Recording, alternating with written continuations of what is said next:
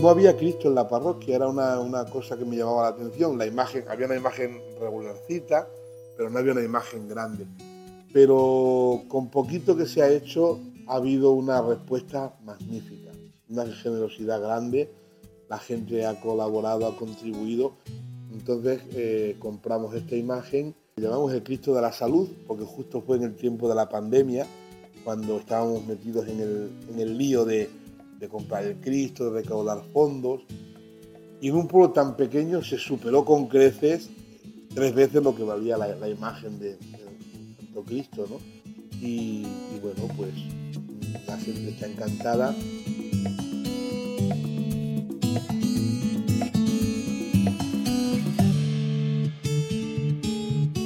Turismo en Garguera de la Vera.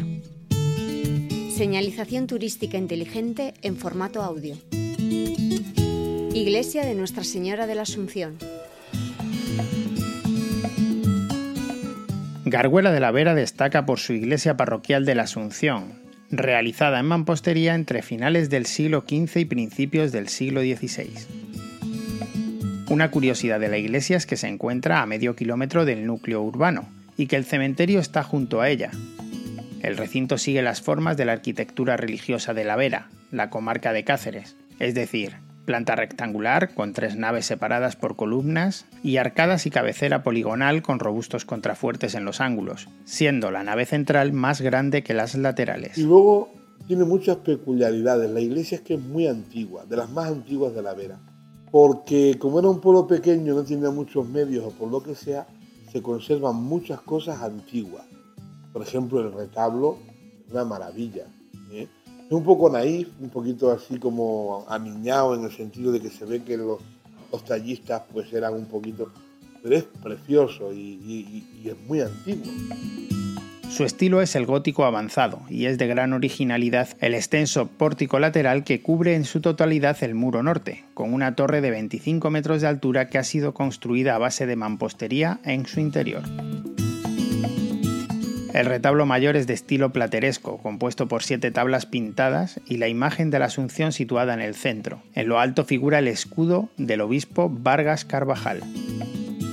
El coro, situado a los pies de la iglesia, se encuentra a día de hoy totalmente modificado inicialmente de madera. Actualmente lo único que queda son las columnas que corresponden a sus capiteles y que sustentan unas bellísimas zapatas de granito labradas con motivos vegetales. Por otro lado hay una imagen también de Nuestra Señora de Rocamador, que es una tradición francesa.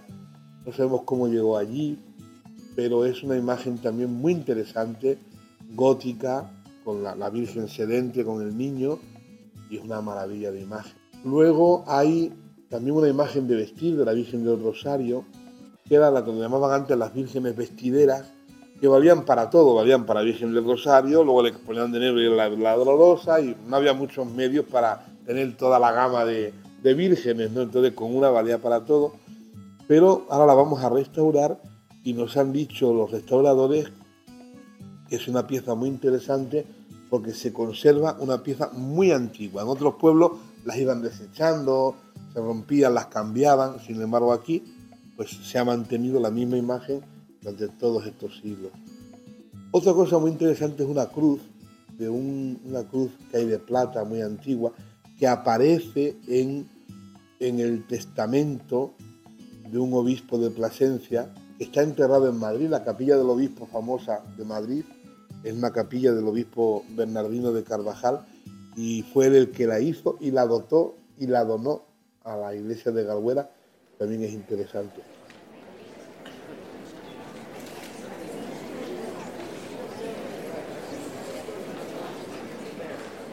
Y luego después, pues había el mes de mayo, que seguimos haciéndole, las flores de María, el mes del Sagrado Corazón de Jesús, que tiene su cofradía, todas las cosas así. Viene San Blas, el patrón del pueblo, Nuestra Señora de la Asunción, que es cuando se hace la puja también en la plaza, ¿eh? muy bonito todo eso, viene mucha gente de fuera y el pueblo se llena de personal, muchas cosas así se hacían antes, que las hay que se siguen haciendo. Las pujas, por ejemplo, se llevaban cosas de casa, se llevaban garbanzos, se llevaban mm, patatas, se llevaban a lo mejor piezas de, de cualquier cosa de tela, se llevaban flores y se decía, ¿cuánto vale esto? Sandía, fruta, ¿cuánto dulce? ¿Cuánto vale esto? Tanto. Pujaban, uno pujaba a otro, el que más daba, aquel se lo llevaba. Eso se sigue haciendo, ¿eh? Eso se sigue haciendo todos los años muy bien, muy bien. Se hace el 15 de, de agosto. En Semana Santa, pues también varias procesiones se sacaba antes a Jesús Nazareno. Eh, entonces teníamos un Cristo muy chiquitito, ahora ya tenemos un Jesús Nazareno muy grande, ¿no? Pero se sacaba por la noche, los cantantes cantaban la saeta y había una procesión muy, muy bonita también en los Viernes Santos. Una de las fiestas más especiales de Garguera de la Vera es la festividad de San Blas. Celebrada entre el 3 y el 5 de febrero de cada año, destacan en ella los escalabraos, Hemos hecho una romería, la primera romería del Santísimo Cristo de la Salud, hacemos la fiesta de la parroquia y luego la gran fiesta de Garguera, que es San Blas, la fiesta de San Blas, que es la fiesta tradicional, con sus escalabraos, que ya lo habrán contado, son los jóvenes que, que llegaron de la guerra y venían pues, pues imaginaos, de la guerra de Cuba o de la guerra de África, pues vendrían desastrados. Y la gente al verlo, pues, hijos míos, estos escalabrados. Y bueno, pues piden la protección del santo. Y lo hacen, fíjate que son poquitos, pero lo hacen con mucha devoción y con, mucha, con muchas ganas. La tradición marca que estos, vestidos con traje típico y un pañuelo en la frente, van en procesión por las calles del pueblo, acompañados también de un tamborilero con la flauta, el mayordomo y los hermanos de la cofradía. Se llega con la la llevan los escalabrados y luego dentro de la procesión porque viene a dar la vuelta al pueblo. Y hay gente que quiere y le coge el santo, se quita el escalabrado y tal. Y luego al llegar a la iglesia se pone el santo allá en una mesa allí fuera, se pujan los brazos. Brazo izquierdo, 50 euros, 200 euros, los cuatro brazos. Un brazo, otro brazo, otro brazo. Y ahora ahí mete el santo quien se queda con el brazo. Durante la festividad de San Blas se reparten gargantillas para proteger precisamente la garganta durante todo el año. Yo no sé si será verdad o no será verdad, pero a mí la garganta no me ha dolido nunca.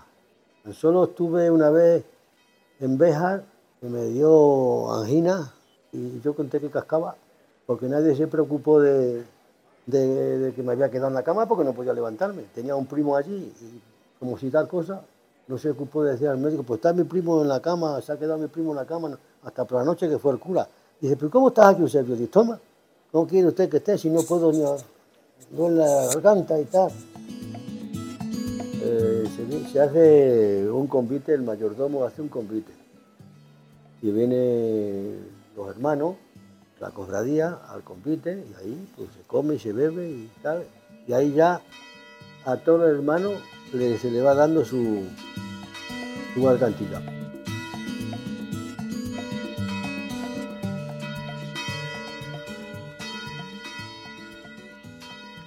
La iglesia, como no podía ser de otra manera, ha sido siempre el lugar más importante para los eventos del municipio. En su pila se han bautizado niños y niñas del pueblo y aquí se han casado muchos otros. Porque había, había novias y había segundas novias. Las compañeras más íntimas iban dos segundas novias y dos segundos novios, acompañando a los, siempre a los novios. Primeramente iban a la iglesia, se casaban, y después venían por el ayuntamiento y se casaban en el ayuntamiento y allí se llevaba la bandeja de los dulces para los del ayuntamiento también.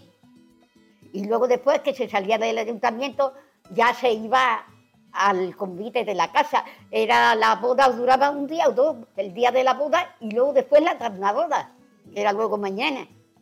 Y allí había muchísima gente. Eh, eran unas bodas muy bonitas y lo que digo, más seguras que las de ahora.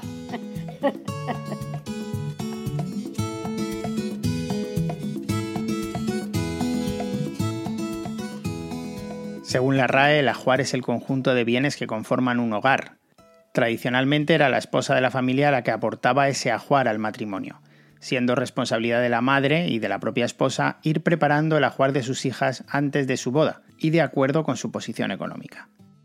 Era preceptivo que la confección y especialmente el bordado de determinadas prendas como manteles o sábanas fueran obra de la novia.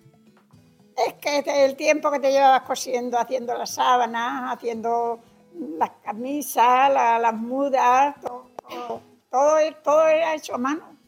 No como ahora que todo se compra. Antes todo era hecho a mano. Luego bordado de las sábanas para que las sábanas estuvieran muy bordaditas y estuvieran muy bonitas. Luego después la cama, el día de la, de la boda, las rondas se iban por las calles, la, la comida se, se, comía mucho, se hacía mucho, se hacía mucho dulce.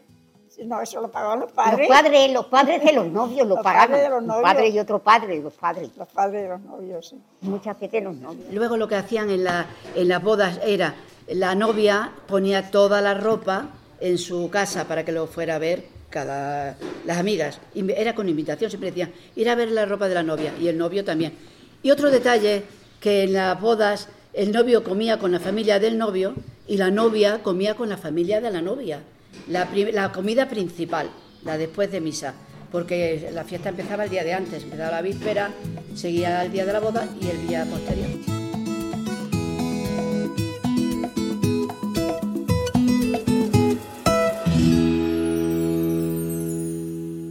Una producción de Radio Viajera financiada en el marco del Proyecto para el Desarrollo de los Pueblos Inteligentes de la Junta de Extremadura y la Unión Europea con el apoyo del Ayuntamiento de Garguera de la Vera.